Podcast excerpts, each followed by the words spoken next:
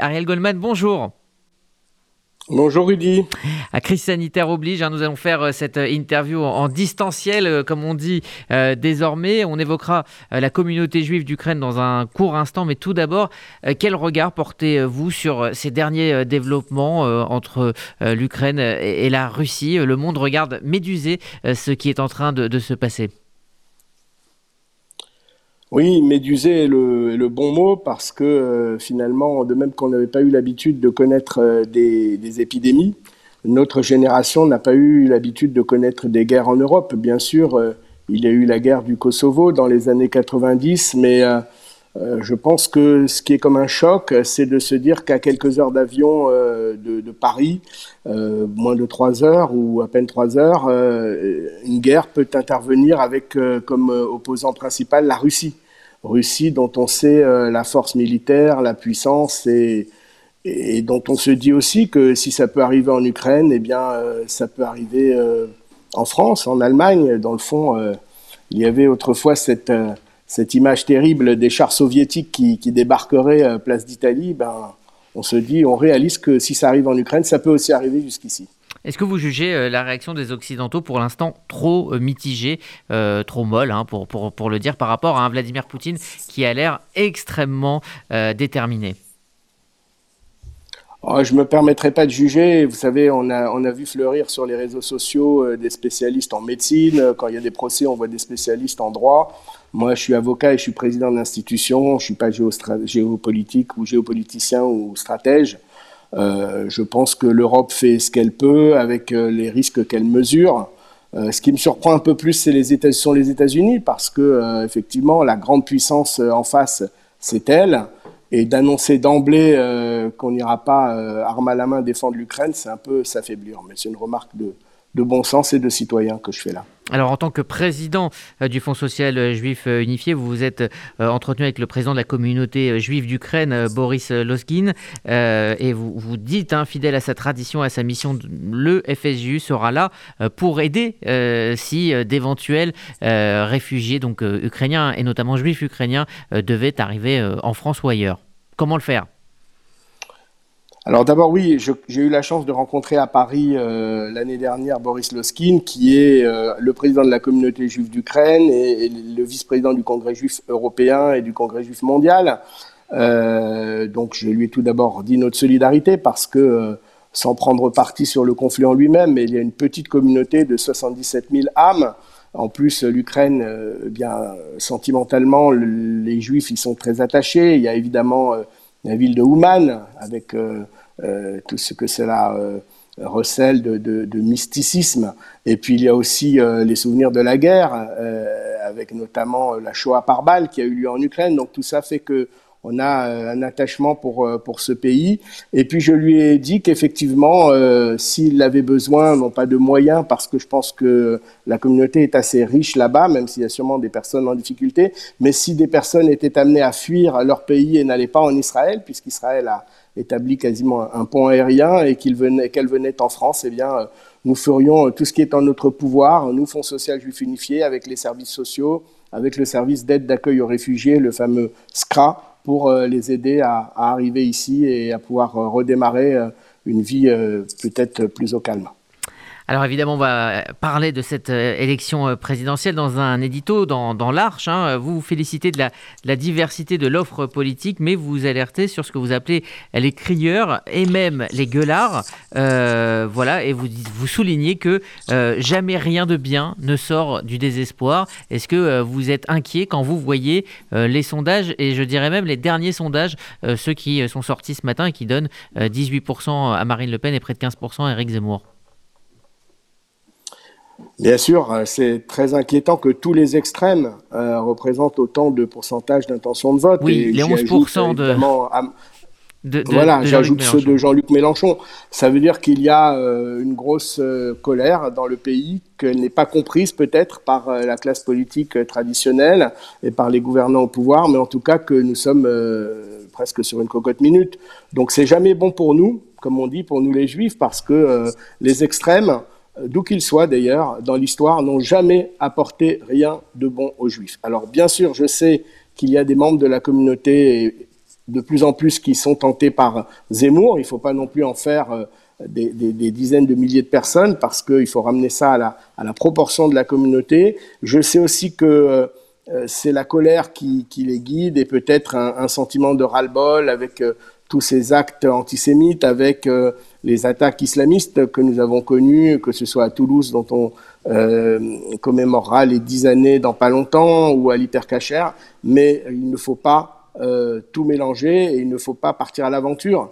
Et je considère tout de même que euh, les offres qui sont du côté de ces extrêmes, même si elles sont parfois bien présentées, dans le constat ou dans l'analyse, sont des offres d'aventuriers. Vous savez, on a reproché au président de la République euh, actuelle et même aux prédécesseurs euh, Hollande de ne pas être assez expérimentés parce qu'ils n'avaient pas été longtemps ministres ou qu'ils n'avaient pas été du tout ministres pour François Hollande. Imaginez quelqu'un qui n'a jamais dirigé quoi que ce soit, qui a tenu sa plume et qui n'a pas dirigé ne serait-ce qu'un bureau avec euh, deux assistants et, trois collaborateurs. Bah, moi, ça me fait peur.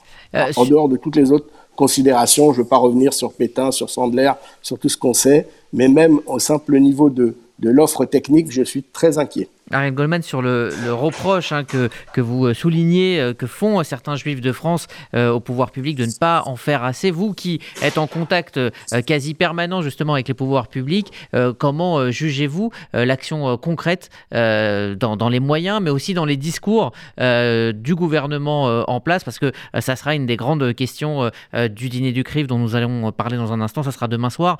justement, ce qui est fait concrètement, est-ce que peut-être il faut mieux expliquer ce que euh, font les pouvoirs publics au quotidien contre l'antisémitisme? C'est vrai que nos corréligionnaires parfois n'en voient pas les résultats parce que notamment on sait que les chiffres de l'antisémitisme en 2021 ont augmenté par rapport à 2020 qui sont à peu près au niveau de 2019 qui était une année record. Donc il y a un côté derrière ces chiffres, il y a des femmes, des hommes, des enfants euh, qui veulent euh, se promener dans la rue avec une kippa le Shabbat par exemple, tant que c'est encore euh, autorisé, puisque j'ai vu qu'il y a des candidats qui veulent euh, l'interdire, mais et, qui se sentent en insécurité. Donc s'il y a un sentiment d'insécurité, c'est comme s'il y avait de l'insécurité, et ça veut dire que la communication n'est pas suffisamment faite, et que tout le travail qui est pourtant entrepris avec des gros moyens financiers, je pense notamment à la DILCRA, à la lutte euh, sur l'antisémitisme d'Internet, tout cela, on n'en voit pas assez les résultats. Et je le dis à chaque fois que je rencontre une autorité. On n'en voit pas les résultats parce que la justice n'est pas au rendez-vous, parce qu'on ne voit pas les sanctions d'un acte antisémite. Je ne parle même pas de, de la terrible affaire Alini qui a aussi euh,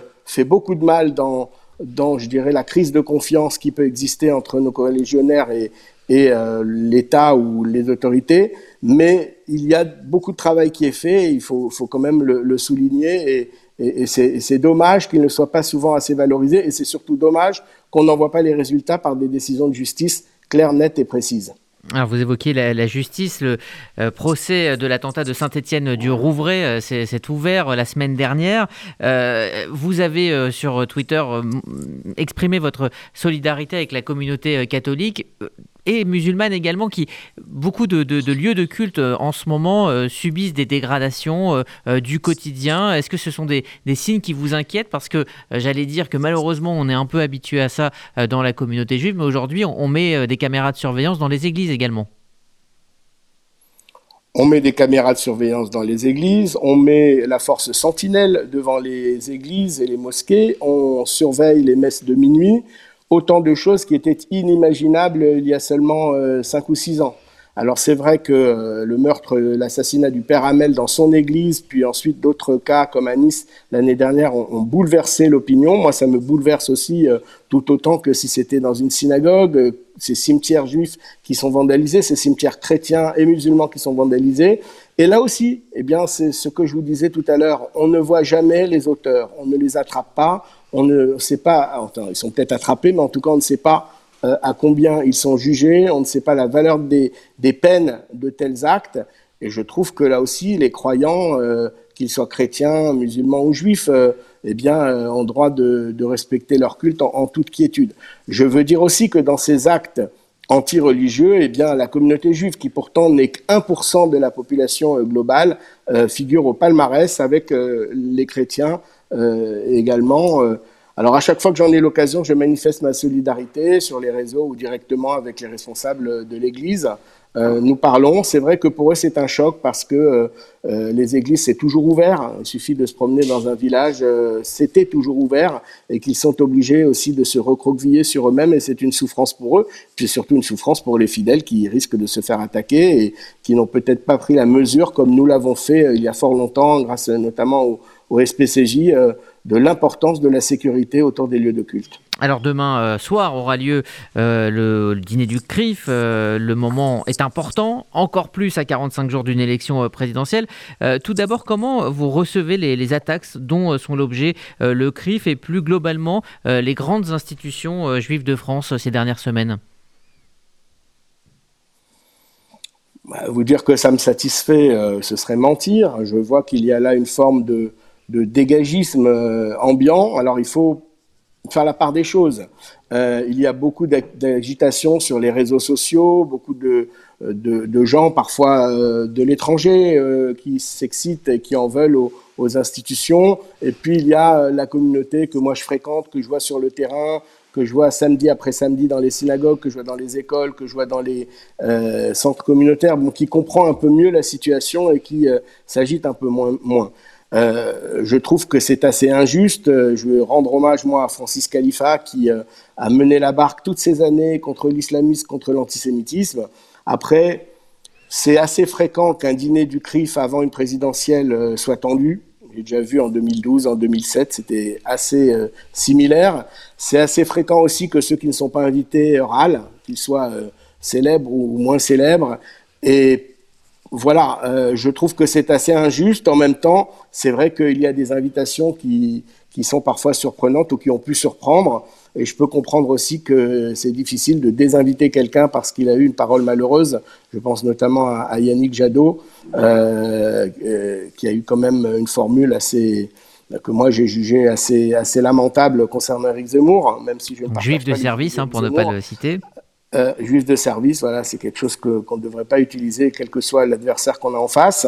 Euh, maintenant, je pense que les institutions, c'est les institutions. Les institutions ont toujours été euh, euh une représentation de la communauté et non pas euh, un vote populaire de la base de la communauté. Il y a peut-être des réformes à entreprendre et, et il faut rapprocher, il faut que nous nous rapprochions davantage j'aime pas cette expression de la rue juive, mais en tout cas de la base de la communauté qui se sent euh, en tout cas pas assez écouté, pas assez entendu parfois dans ces problématiques.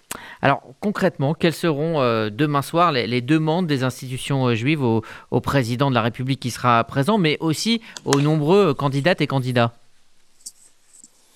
Alors, je ne suis pas dans les secrets de tous les dieux parce que je n'ai pas eu le discours du président du CRIF. Je pense qu'il demandera des actions fermes et, et, palpables dans la lutte contre l'antisémitisme, notamment contre l'antisémitisme sur Internet. Mais moi, si j'avais été président du CRIF et moi, si je prenais la parole demain soir, je demanderais aussi autre chose au président de la République. Je demanderais qu'il fasse comme l'Australie, qu'il fasse inscrire le Hamas sur la liste des organisations terroristes. Parce que euh, c'est une chose de lutter contre le terrorisme et le gouvernement français le fait, comme tous les gouvernements européens, et c'est autre chose de faire parfois euh, une géométrie à deux vitesses avec euh, des mouvements terroristes en Europe et qui ne le sont pas euh, lorsqu'ils attaquent en Israël. Le Hamas est un mouvement terroriste, même quand il opère à Jérusalem, et il faut l'inscrire sur la liste des organisations terroristes. est-ce que personnellement, vous pensez que le président doit condamner, comme l'ont fait d'autres présidents, ce rapport d'Amnesty International qui accuse Israël d'apartheid? Ben, J'ai signé la, la, pétition initiée par Mark Eisenberg euh, qui lui demandait ça. Donc euh, oui, je ne vais pas aller contre ma signature. Je pense qu'il devrait effectivement euh, le condamner, le condamner fortement.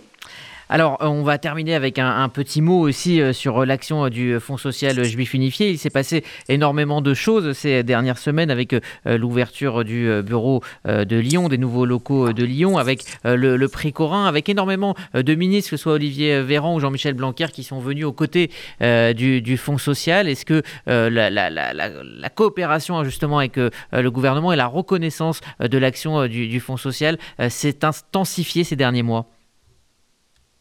Alors, ça me permet de revenir, oui, elle s'est intensifiée, mais je voulais revenir sur un point au dîner du CRIF, parce que les gens ont la mémoire courte. Et en fait, le dîner du CRIF a commencé à une période après une période qu'on avait vécue avec De Gaulle, Pompidou et même Giscard d'Estaing, où la communauté juive et Israël étaient pas considérés. Aucun ministre ne s'était rendu en Israël avant 1981.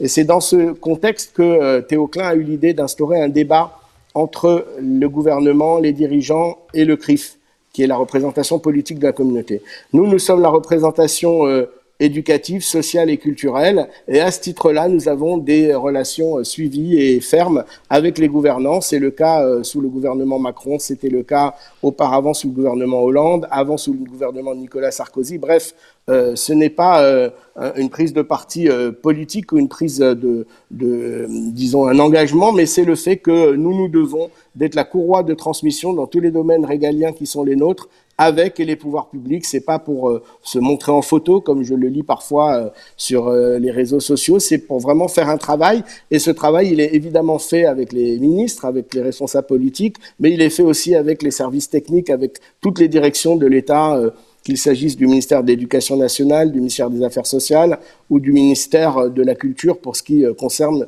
notre domaine d'activité. Et c'est très important.